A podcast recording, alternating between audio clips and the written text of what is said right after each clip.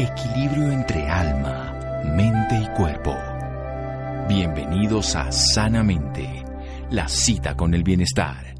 Dirige Santiago Rojas.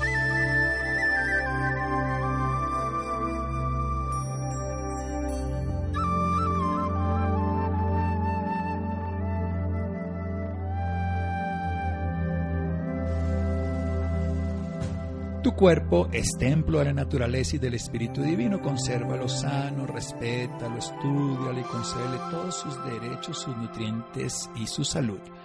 Henry Frederick Lamiel.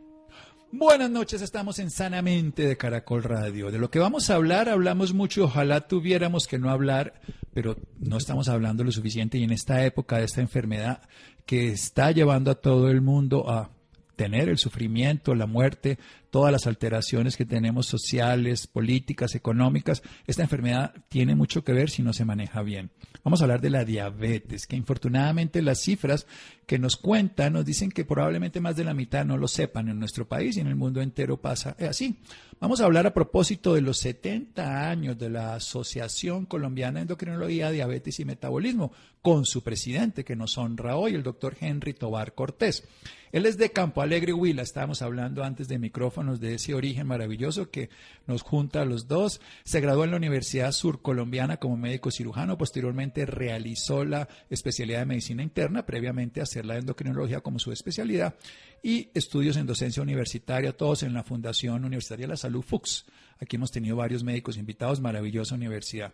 Además fue médico huésped de la Universidad Charité en Berlín, en Alemania, y actualmente se desempeña como profesor e investigador de la Facultad de Medicina de la FUX y, como especialista en medicina interna también dentro de la FUX. Pero lo importante es que es el presidente de la asociación bueno, importante además de todo lo demás, la Asociación Colombiana de Endocrinología, Diabetes y Metabolismo, porque vamos a hablar de la diabetes. Doctor Henry, qué gusto. Buenas noches, ¿cómo está? Buenas noches, Santiago, y a toda la audiencia de Caracol. Bueno, de una manera corta, porque después desarrollamos la idea en las dos partes del programa, ¿qué es la diabetes?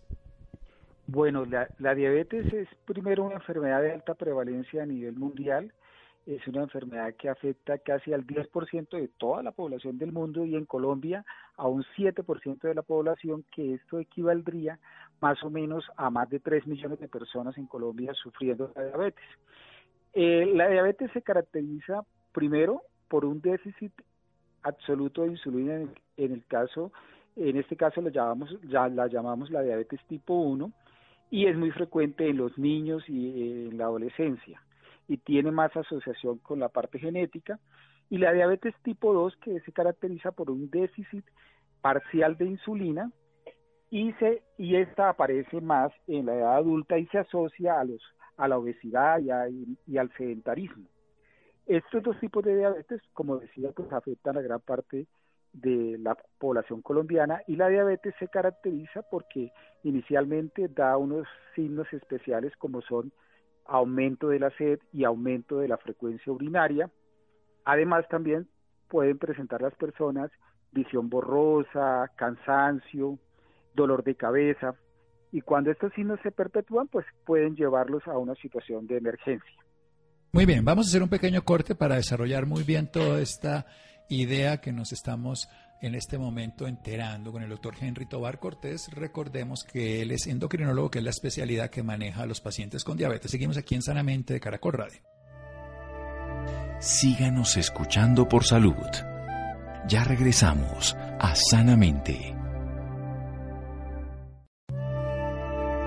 Bienestar en Caracol Radio. Seguimos en Sanamente.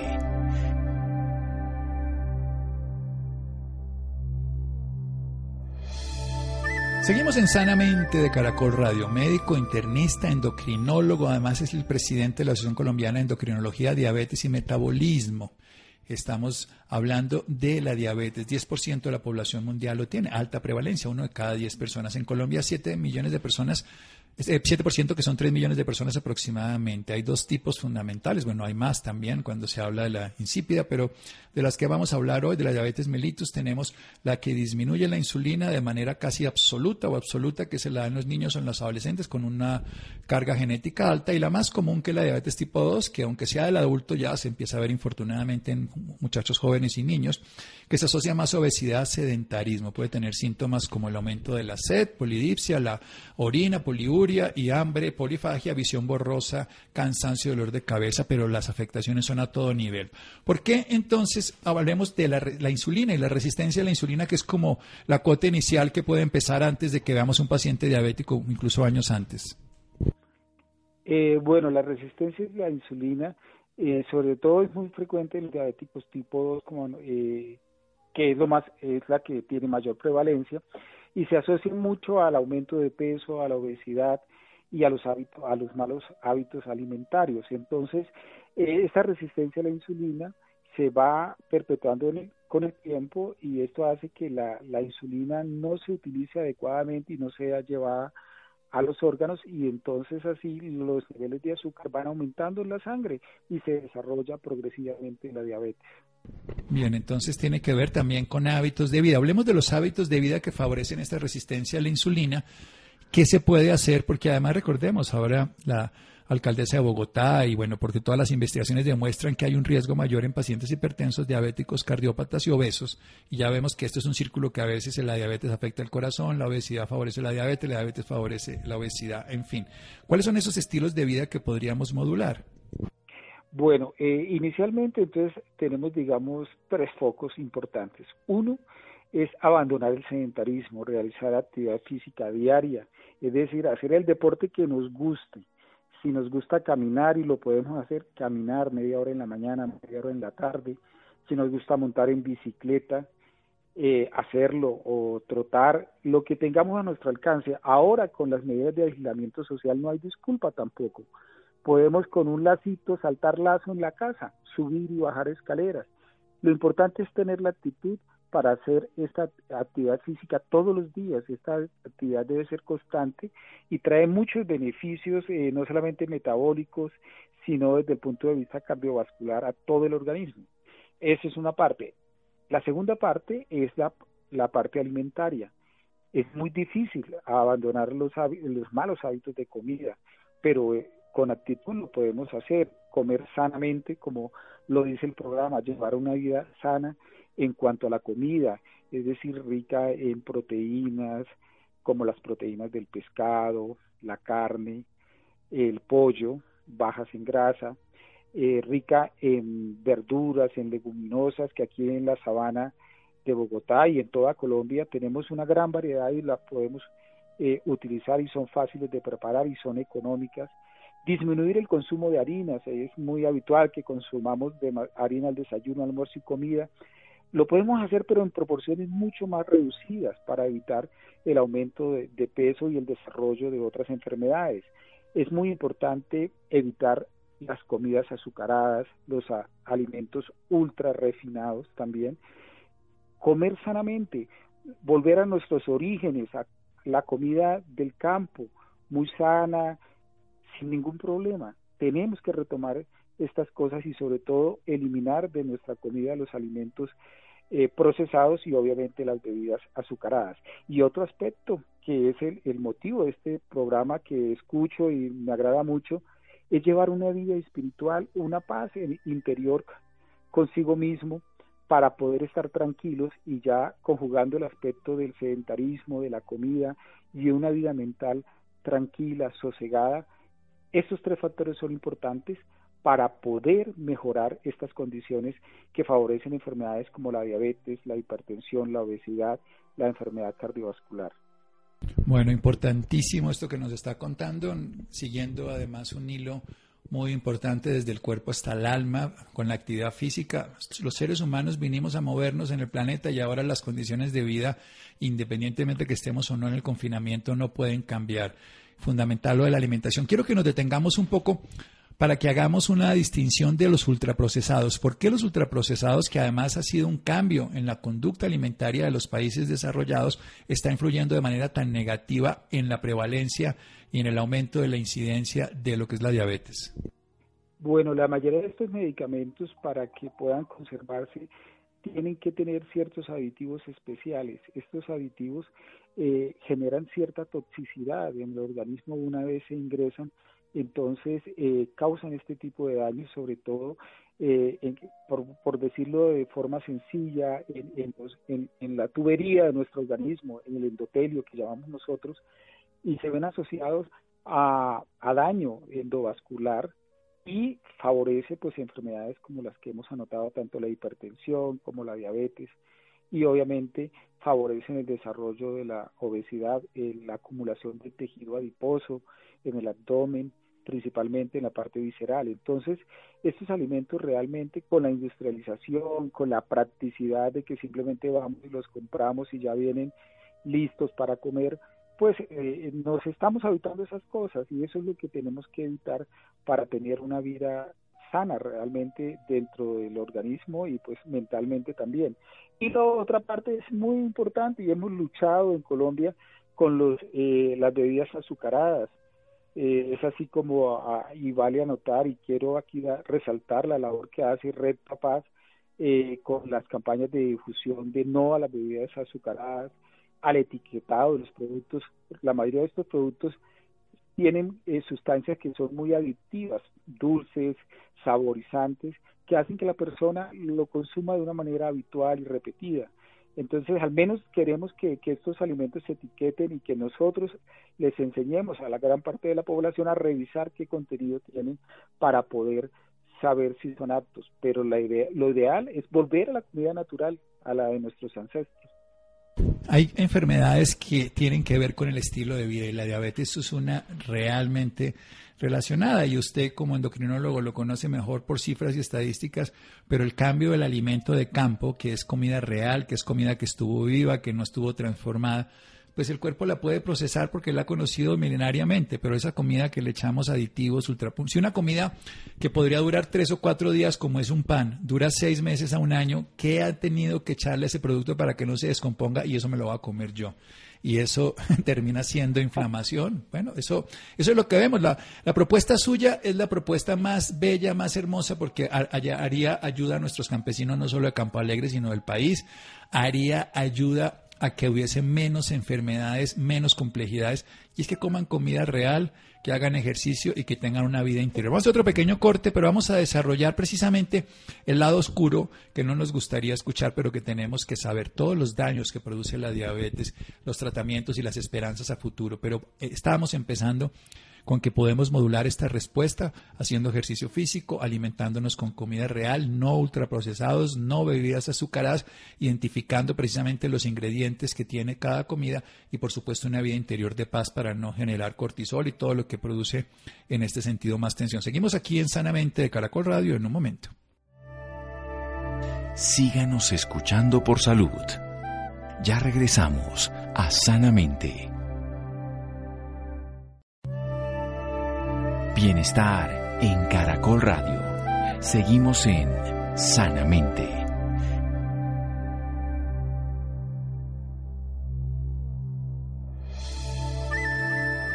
Seguimos en Sanamente de Caracol Radio. Un honor tener aquí al presidente de la Asociación Colombiana de Endocrinología, Diabetes y Metabolismo. Es presidente desde el año pasado y esperemos que siga otro añito más el año entrante también. El doctor Henry Tobar Cortés como endocrinólogo. A propósito de que el 24 de julio se cumplieron 70 años, nosotros el año pasado en Caracol cumplimos 70 años, o sea que le llevamos un añito a la Asociación Colombiana. Lo que es interesante es la postura frente a una enfermedad que tiene una prevalencia en el mundo del 10%, en Colombia diagnosticada el 7%, puede ser mayor porque hay muchos pacientes que no se han diagnosticado infortunadamente, que se asocia a un estilo de vida, la tipo 2 sobre todo, que tiene que ver con la obesidad, el sedentarismo, la comida chatarra ultraprocesada, y que podemos mejorarla con un estilo de vida saludable, que es lo que insistimos, una vida interior, una alimentación real, viva, natural, del campo, o la naturaleza, y sobre todo una actividad física también regulada, que a eso vinimos. ¿Qué daños puede producir la diabetes precisamente en los pacientes? Doctor Tobar. Muchas, gracias, Santiago. Entonces, vamos a empezar de la cabeza hacia los pies. se produce, la, la diabetes produce daños en los microvasos y los grandes vasos de todo el cuerpo. A nivel de los ojos produce daño retiniano hasta producir ceguera. Y si seguimos hacia abajo a nivel eh, del corazón produce daño endotelial que lleva a infartos, a enfermedad coronaria, a obstrucción de las arterias cardíacas. A nivel renal produce daño renal y esa es una de las comorbilidades que más afecta a la población colombiana porque algunos pacientes, como, como decía Santiago, no se diagnostican y cuando se diagnostican llegan ya con compromisos sobre todo a nivel renal, que es el que más los deteriora. Y si seguimos hacia abajo hay obstrucción de los vasos, de las extremidades inferiores y por eso es común que sepamos que los pacientes sufren amputaciones de los pies, empiezan con un, con un, extremo distal y siguen hacia arriba, por ese daño que produce en toda la vasculatura que nosotros llamamos endotelio eh, vascular. Entonces, eh, a este nivel, como vemos, afecta casi todos los sistemas y, eso, y esto se va instaurando de una manera insidiosa, lenta, progresiva. El paciente diabético muchas veces eh, no acata las medidas, le ordenamos los medicamentos y se los toma de manera irregular y, y entonces esto con el tiempo va a causar, a causar un deterioro progresivo y que lleva a daño de, todos estos sistemas principalmente, entre otros, pero es una enfermedad sistémica, es decir, afecta desde la cabeza hasta la punta de los dedos de los pies. Cuando yo estudiaba en la universidad, el endocrinólogo nos decía, la diabetes es una enfermedad que le da todo el cuerpo y la gente solo busca ver la glicemia, pero ya cuando hay otro, hay una enfermedad de pequeños vasos, usted no lo dice, entonces afecta la circulación cerebral, la circulación renal, la circulación cardíaca, incluso la frase más famosa, ojos que no ven, corazón que no siente, porque puede llegar a ser ceguera, afectación de los ojos, incluso cuando un paciente empieza a ver mal, esta es una de esas cosas que uno dice, hemos perdido ya mucho tiempo, porque la habríamos podido diagnosticar antes la enfermedad si nos hiciéramos qué, doctor. ¿Cómo haríamos para que esta enfermedad que es sistémica, que nos puede dañar el riñón de por vida, que favorece que haya más cánceres, que favorece que haya más infarto, que favorece que haya más derrames cerebrales, que predispone a ser más susceptible a infecciones no solo por el COVID, sino por cualquier otra que no cicatricen las heridas, bueno, miles de cosas, porque es una enfermedad que compromete los vasos sanguíneos y los nervios de todo el cuerpo. ¿Qué podríamos hacer para tener diagnósticos más precoces? Porque además vamos a insistir en la parte, podemos hacer un tratamiento útil y básicamente que el paciente se comprometa, por supuesto. Bueno, una vez de haber acatado las formas de, cambios en el estilo de vida que ya notamos, pues hay que acudir al médico si se presentan estos síntomas. Lo que hacemos nosotros es allá medir los niveles de azúcar en la sangre y, medimos y generalmente pues hay, hay dos marcadores digamos importantes. Un valor de azúcar en la sangre antes del desayuno desayuno mayor de 126 y una hemoglobina glicosilada que es un examen que nos da un nivel nos da como el promedio de los últimos tres meses de, de dónde ha estado nuestro azúcar mayor de 6 esos dos valores 126 y, y hemoglobina glicosilada, glicosilada mayor de 6 y unas glicemias que se toman después del desayuno mayores de 180 hacen diagnóstico de diabetes. Y entonces es muy importante ir a los chequeos cada comienzo de año, ir a hacer los chequeos y aquí podemos detectar este tipo, pues obviamente de enfermedades que afectan a todo el organismo. Una vez el manejo médico, generalmente hacemos por tres meses el cambios en el estilo de vida, si esto no funciona, entonces nos toca que intervenir farmacológicamente y tenemos, gracias a, aquí en Colombia, tenemos todas las herramientas para tratar los, los pacientes diabéticos, desde las pastillas hasta esquemas muy especiales de, eh, de insulinas y de bombas de insulina y formas de automonitoreo de la glicemia muy sofisticados que afortunadamente en Colombia, a pesar de nuestras restricciones, han llegado a nosotros. Bueno, esto es muy importante entonces insistir en algo y quiero que usted, que además lo tiene que hacer todos los días, no se quede aquí corto, en motivar al paciente a que entienda que es una enfermedad crónica que requiere una parte es el tratamiento médico, pero una gran parte es el estilo de vida, usted bien lo sabe, o sea, no es tomarse uno con una bebida cola la tabletica del remedio que sea, que es lo que uno ve y dicen esto no funciona, sino entender que el remedio es la última posibilidad de ayuda, pero que la solución es más grande. Motivemos a las personas a que hagamos entonces el diagnóstico, sobre todo en esta época donde lo sabemos, pero sobre todo plan B esencial, a que hagan un manejo adecuado de su diabetes. Desde luego, con solo con, la mejor medicina no cuesta nada y está en nosotros hacer la actividad y comer bien. Y es preferible hacer esto todos los días a estar tomando medicamentos. Y si llamamos llamamos a un paciente diabético él nos va a contar que tomar medicamentos no es lo, no es lo ideal. Hacerse aplicaciones de insulina dos tres cuatro veces al día tampoco.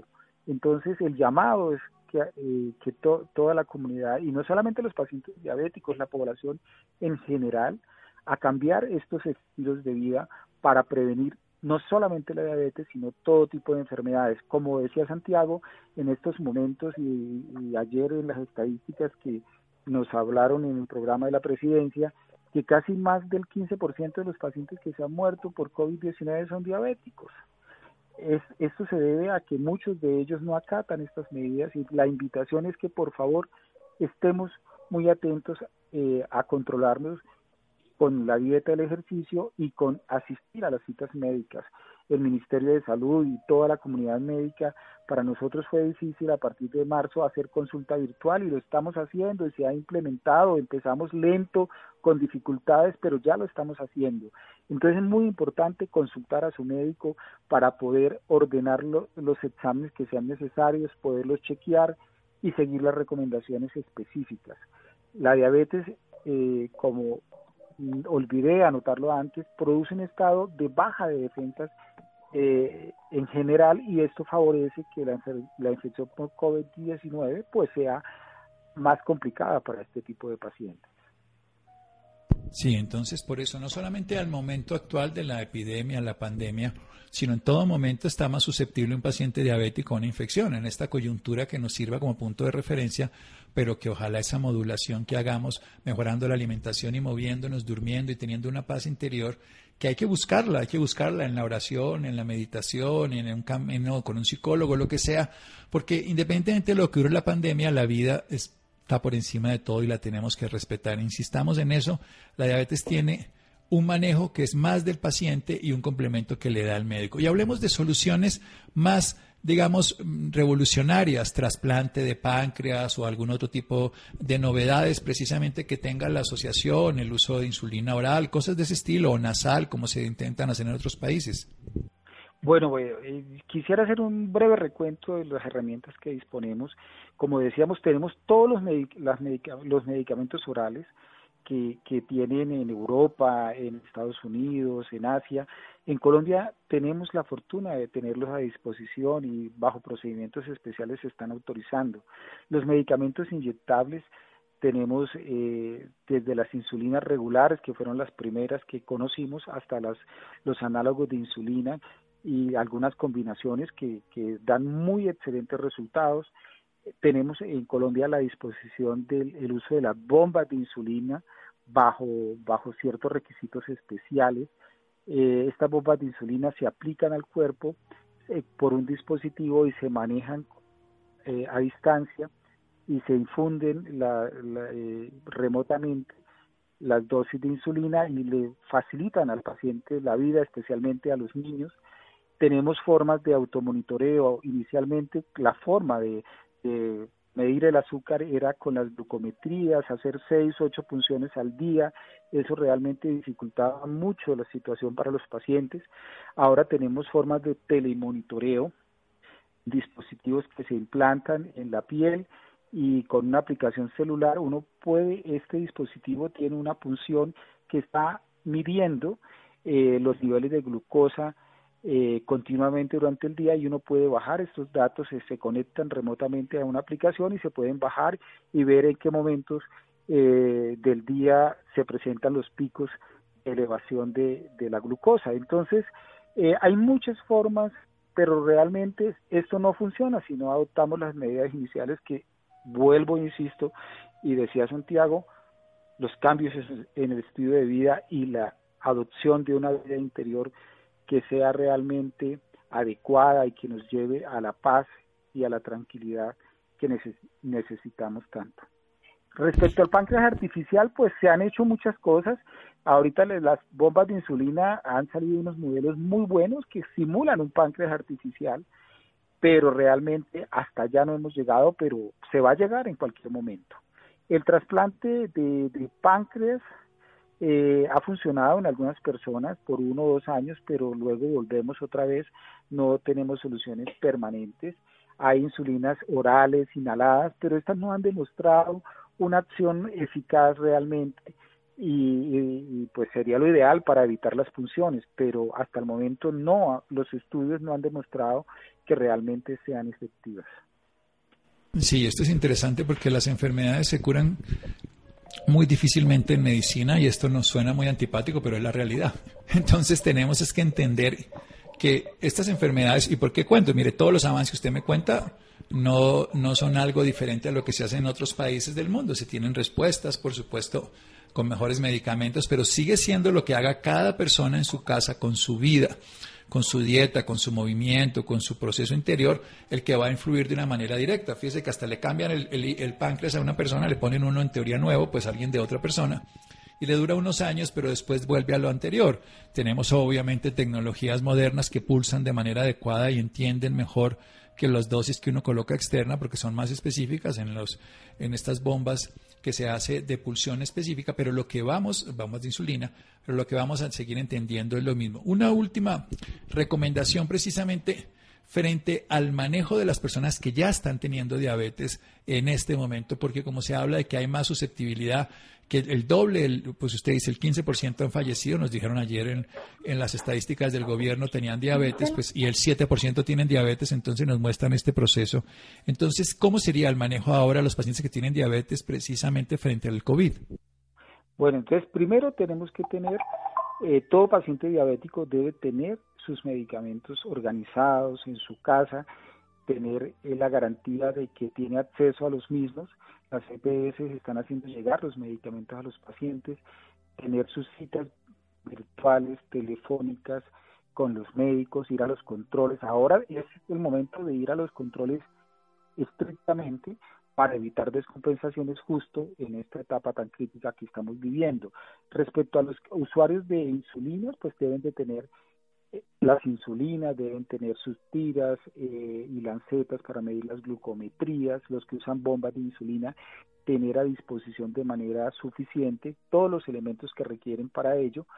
Y esto esto garantiza de que en estos en estos momentos críticos vamos a tener el control óptimo de nuestro de nuestra diabetes. Y asistir a las citas, seguir las recomendaciones y consultar ante cualquier síntoma respiratorio adicional, porque si eh, sospechamos que, hay síntomas de COVID, pues hay que atender oportunamente y no dejar avanzar eh, eh, estos síntomas en personas que tienen estas predisposiciones especiales. Bien, las líneas de atención médica siguen abiertas para todas las personas. O sea, hay un hecho fundamental y es que lo único que existe no es COVID. Los pacientes crónicos no pueden descuidar su enfermedad en aras de empezar una vacuna, eh, quieren porque la enfermedad se puede volver más compleja. De hecho, hay una pandemia mayor en este momento de diabetes, de hipertensión y de enfermedades autoinmunes si lo sumáramos que de la enfermedad de la enfermedad infecciosa. Para terminar, personas interesadas en tener más información, doctor, al respecto, de tener acceso a sus servicios profesionales o a la asociación que usted dirige.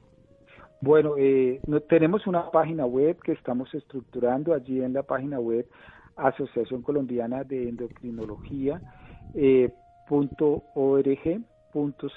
allí pueden ingresar. Tenemos eh, textos para pacientes, para médicos, eh, donde pueden encontrar todas las recomendaciones para los pacientes diabéticos, eh, obesos y con algunas otras enfermedades endocrinas. Y hemos publicado en nuestra revista algunas eh, las actualizaciones de las diversas enfermedades endocrinas que tienen que ver con el COVID-19. la universidad, en el Hospital San José, en el Servicio de Endocrinología, estamos trabajando eh, el servicio a pesar de que estamos ya casi al 100% de atención, pero algunos servicios de, consulta, de consulta externa externa como endocrinología están funcionando y así es en Medellín en Cali.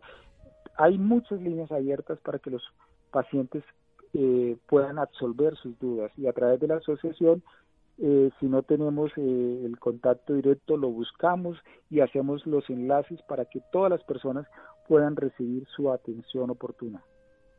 Muy bien, y eso es importante que es algo que necesitamos. Recordemos, 7% de la población colombiana está diagnosticada con diabetes. ¿Cuántos la tienen? ¿Cuánto sería la posibilidad? ¿Un 30, un 40% más de ese 7%? Respectivamente, pues al 7% me refiero. ¿Cuál es la hipótesis que se maneja de una diabetes mal o no diagnosticada, no digamos mal diagnosticada, sino no diagnosticada o por resistencia a la insulina? Se dice que actualmente hay casi un 56% de personas que no saben que tienen la diabetes y por eso es necesario buscarla y es un llamado a toda la comunidad médica general y especialmente a los sitios de atención primaria, primaria como medicina general, medicina familiar, para que en nuestras entrevistas con los pacientes hagamos eh, todo el interrogatorio y los exámenes necesarios tendientes a diagnosticar esta enfermedad tan prevalente. Sí, bueno, esto es esencial, algo que podemos hacer, que debemos hacer y que vamos a hacer siempre aquí hablando de lo que tendría un paciente como posibilidad. Muchas gracias, estimado doctor Henry Tobar. Muchas gracias y un saludo a todos a, la, a toda la población diabética y no diabética y el llamado a cuidarnos. Esta enfermedad, esta pandemia realmente nos puso a prueba muchas cosas y la principal es que cada persona es responsable de cuidar su salud. No esperemos que los demás lo hagan por nosotros. Cada uno desde su casa, desde su entorno familiar, tiene que hacer educación y, y observar las normas que para esto en la emergencia sanitaria se han dispuesto. Un saludo especial a todos y por favor quedémonos en casa. Los que tenemos que trabajar, tenemos que trabajar con todas las eh, elementos de protección y las medidas que se tienen que tomar. Sí, señor. Sí, doctor Tobar, muchísimas gracias y seguimos en Sanamente de Caracol Radio. Síganos escuchando por salud. Ya regresamos a Sanamente. Bienestar en Caracol Radio. Seguimos en Sanamente.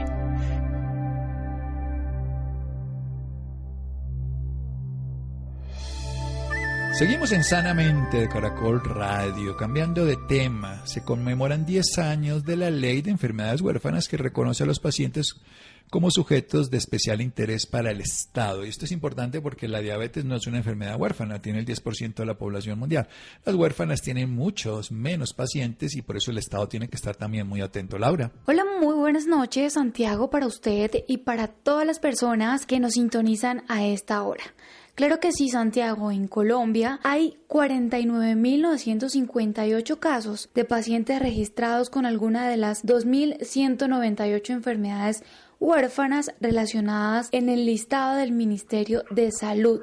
Por esta razón es muy importante hablar de este tema y en la noche de hoy nos acompaña Luz Victoria Salazar. Ella es presidente de la Junta Directiva de Observatorio Interinstitucional de Enfermedades Huérfanas. Luz Victoria, muy buenas noches y bienvenida Sanamente de Caracol Radio. Muy buenas noches, un placer estar hoy con ustedes eh, pudiendo tocar este tema de las enfermedades huérfanas.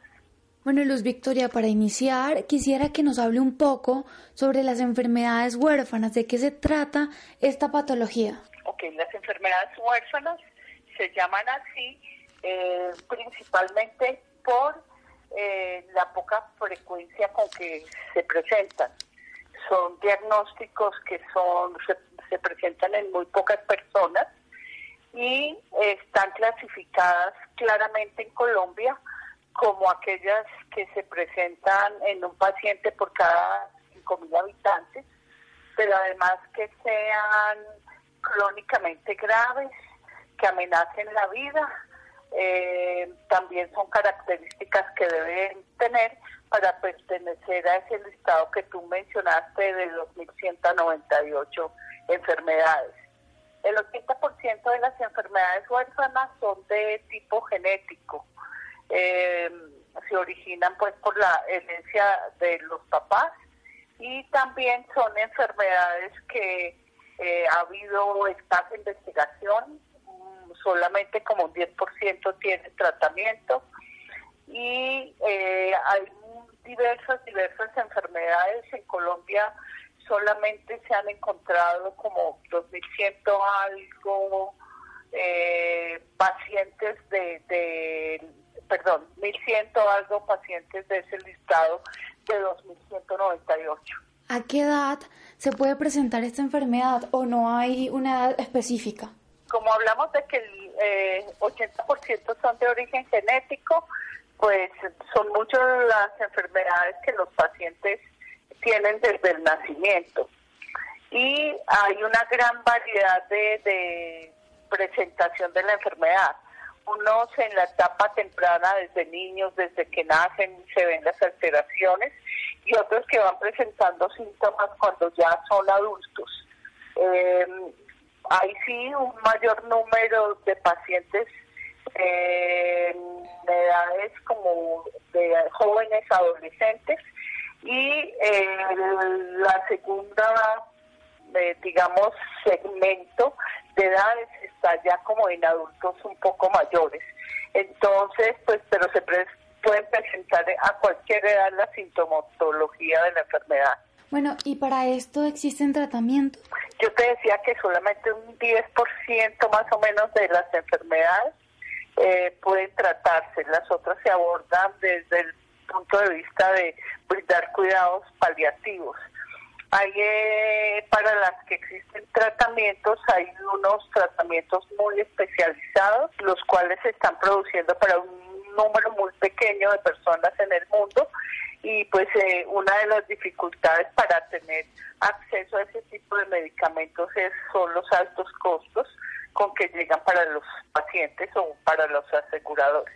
Bueno, anteriormente, pues comentaba Santiago que se conmemoraron 10 años de la ley de enfermedades huérfanas que reconoce a los pacientes como sujetos de especial interés para el Estado.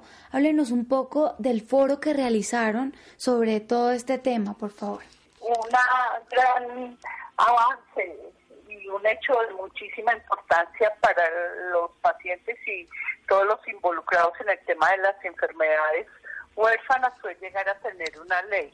Una ley que, como tú decías, reconocía las enfermedades como de especial interés para el Estado, que las definía claramente, que decía que los pacientes necesitaban ser registrados y las enfermedades listadas.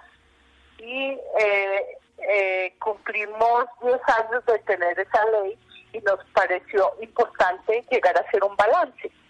Eh, cuáles eran los logros obtenidos después de esa ley, cuál era la situación actual de los pacientes y qué perspectivas futuras veíamos para poder avanzar en esa asistencia que necesitan los pacientes.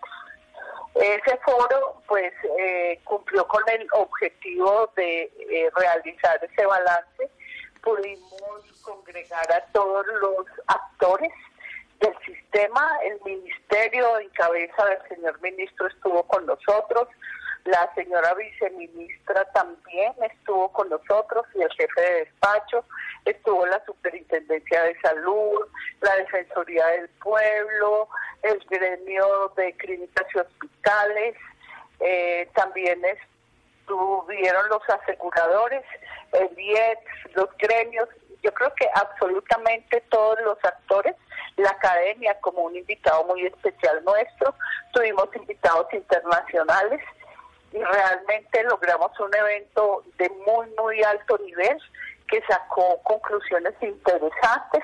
La principal para nosotros, que el trabajo en adelante debe ser conjunto para llegar a elaborar políticas y tener unos lineamientos claros de cuál es el camino que debemos seguir para las enfermedades huérfanas. Luz Victoria, ¿usted por qué cree que es tan importante que las demás personas se enteren de las enfermedades huérfanas, de, lo que son, de, todo esto, de todos estos procesos? Claro, bueno, lo primero, ninguna familia está exenta eh, de que entre sus miembros se pueda llegar a presentar una enfermedad huérfana. A cualquier familia le puede pasar.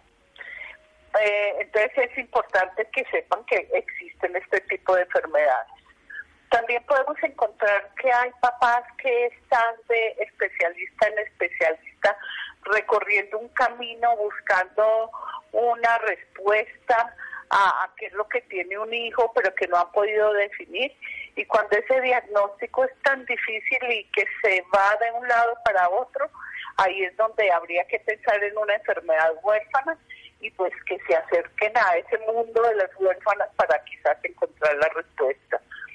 Eh, los colombianos en general deben saber que existe una población que aunque es pequeña, eh, hablamos de 50 mil personas hoy en Colombia, aunque es pequeña, tiene unas necesidades especiales y tiene que llegar a tener ese estatus de sujetos de especial protección que determinó la ley estatutaria para ellos. Eh, pues realmente los considera como una población especial que tiene que tener un manejo especial. Perfecto. Y bueno, y las personas que deseen más información sobre el tema, ¿dónde la pueden encontrar o dónde pueden encontrar esta información? Bueno, puede ser en la página del Observatorio Interinstitucional de Enfermedades Huérfanas, que es www.enhu.org.co. Eh, ahí, pues digamos, eh, estamos tratando de colocar la mayor información. Eh, también pueden tener información a través del teléfono celular 310-274-5342.